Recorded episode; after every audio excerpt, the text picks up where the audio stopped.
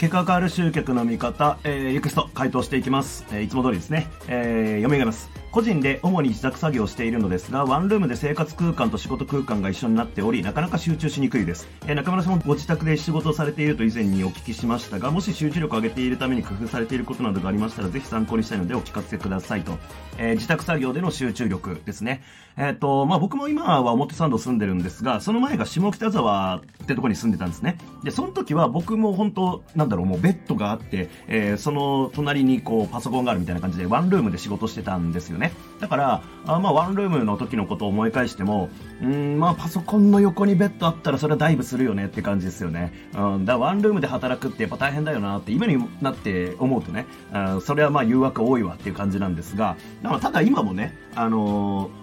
表参道に住んでて、まあ、パソコンがある部屋と、えベッドがある部屋っての分かれてますが、まあ、家ってやっぱり誘惑多いですよ。うん。まあ、僕の場合だと、まずやっぱりね、その、僕の趣味が、うんと、まあ、ラーメン作り最近ハマってるんですけど、それ置いといて、あの、まず漫画。漫画読みたいっていう欲求があるのと、あと、ゲームですね。えー最近だとポケモンをずっとやってるんですけど、うん、だこういう誘惑がやっぱり家にいるとどうしてもあるわけですよ。うん、なので、うん、なかなかむずいよねっていうのが本当のところですよね。なんかやっぱかっこいい起業家像としては、なんかもうそういうのに惑わされず、粛々と自分のなんかね、目の前のことに向かってガッと集中できるみたいなのが、まあかっこいいかもしれないですけど、まあ人間そう簡単ではないですからね。僕ももうすごい誘惑と戦ってるっていうのが実際のところです。うん。で、まあいくつかこれまでもね、その集中力高める方法っていうのは話をしてきました。例えば、えースマホをね、うんと自分のこう目の前に置かない。視界に入るところに置かない。だからまあ作業してるデスクの上にスマホを置かないとか、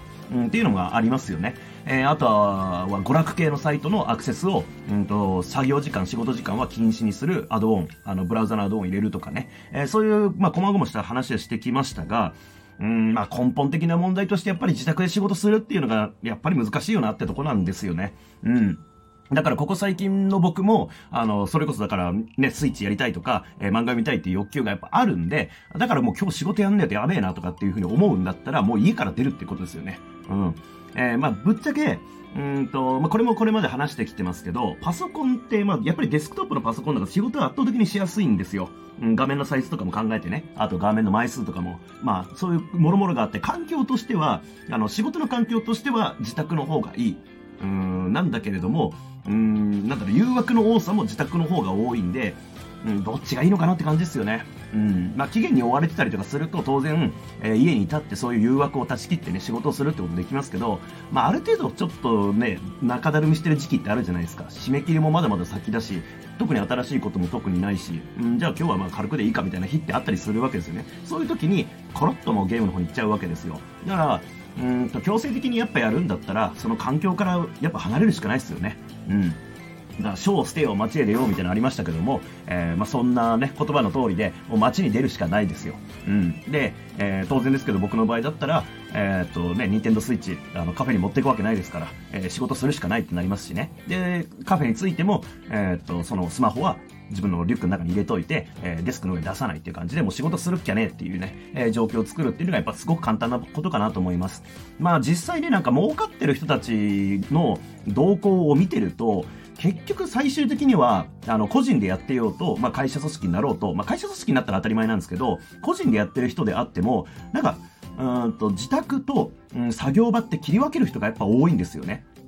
これってまあもうそういうことだよなって結論ですよね。要はもう自分が遊んでリラックスするための空間と仕事をするための空間ってまあやっぱり違うわけですよ。だからそこちゃんとスイッチ聞くように、あのもう、うん、家もう一個借りるというかね。まあそれはまあさすがに人によってはできないでしょうけど、それぐらいのことやる必要があるんだろうなっていうのはちょっと感じてる部分ですかね。うん、まあ思い返してみるとそうですね。みんなそうしてるよな。あダイレクト出版の小川さんもね、プライベートオフィス持ってるし、寺本さんもオフィス持ってるし。って考えると、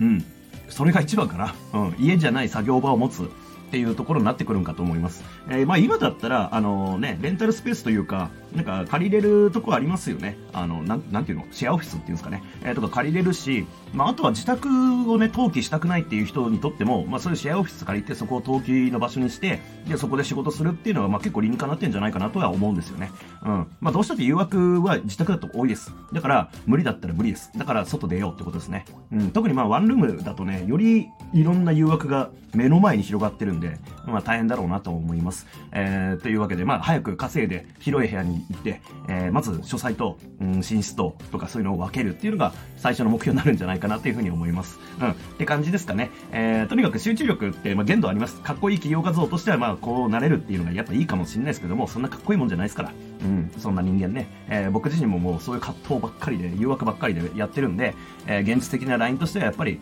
あの、誘惑がある場所から逃げるっていうのが一番いいんじゃないかなっていうふうには思います。えー、なんか参考になれば幸いです。ありがとうございます。